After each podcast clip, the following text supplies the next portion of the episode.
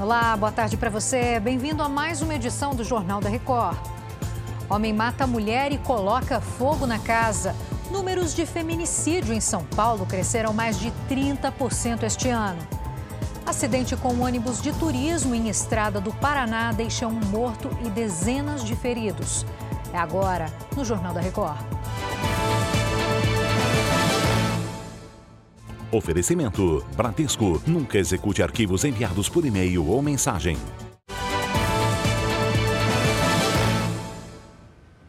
Um homem matou a mulher e fugiu depois de atear fogo na casa no bairro da Vila Nova Cachoeirinha, na zona norte de São Paulo.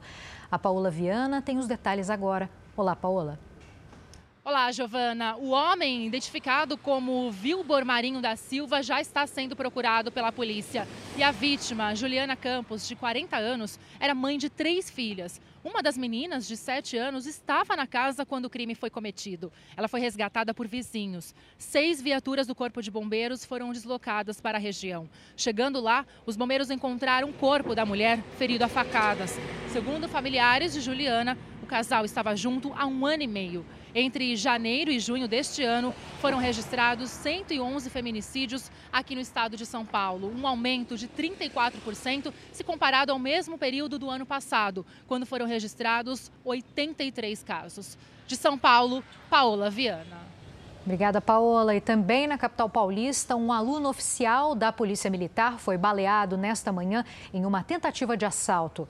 O repórter Rafael Ferraz traz as informações agora. Olá, Rafael. Oi, Giovana. Boa tarde para você e também para quem nos acompanha. O aluno da PM foi ferido com um tiro de raspão na cabeça. A tentativa de roubo foi cometida por dois criminosos em uma moto que abordaram um policial que também vinha em uma motocicleta. Dois outros policiais que passavam de carro perceberam a abordagem e reagiram. Na troca de tiros, o aluno da PM, vítima do assalto, acabou ferido. Um criminoso também teria sido baleado, mas ele e o comparsa conseguiram fugir. Agora a Polícia Civil segue investigando todo esse caso. De São Paulo, Rafael Ferraz. Rafael, obrigada. Uma mulher morreu depois da queda de um ônibus na BR-116 em Campina Grande do Sul, região metropolitana de Curitiba. Segundo a Polícia Rodoviária Federal, 53 passageiros e o motorista estavam nesse ônibus. Um passageiro ficou ferido gravemente e outros tiveram ferimentos leves. O veículo seguia de São Paulo para Curitiba quando o motorista perdeu o controle da direção e tombou em uma ribanceira. A pista, no sentido de Curitiba, ficou totalmente interditada. Durante a manhã, o congestionamento passou de 4 quilômetros. O Desenrola Brasil começa hoje um leilão de descontos para renegociação de dívidas. Vamos até Brasília com as informações da Vanessa Lima. Oi, Vanessa, como vai funcionar? Olá, boa tarde. O leilão será aberto para bancos, varejo, escolas e empresas de água e luz. Vence o leilão quem der o maior desconto.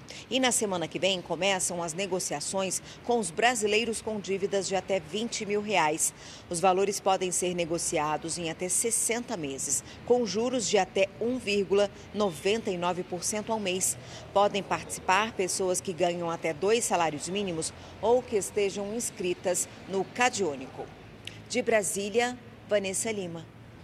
A Justiça da Líbia ordenou a prisão de funcionários do governo por responsabilidade no rompimento de duas barragens. As inundações provocaram quase 4 mil mortes. As oito pessoas, entre elas o prefeito da cidade de Derna, são acusadas de má gestão e negligência. Depois do rompimento das barragens, a água dos reservatórios destruiu bairros inteiros. Estimativas apontam que a tragédia deixou mais de 10 mil desaparecidos. Uma missão da NASA retornou à Terra com a maior amostra de asteroide já coletada na história. O pouso foi no deserto de Utah, nos Estados Unidos. A amostra, com cerca de 250 gramas, foi retirada da superfície do asteroide Bino em 2020. A rocha pode até conter moléculas orgânicas semelhantes às necessárias para o surgimento de micróbios e também trazer pistas valiosas sobre a origem do planeta Terra e do universo. O material vai ser analisado pelos cientistas ao longo dos próximos meses. Chega ao fim essa edição. Agora você também pode ouvir os boletins JR 24 horas nas plataformas de áudio. Mais informações no r7.com e também nas redes sociais do Jornal da Record.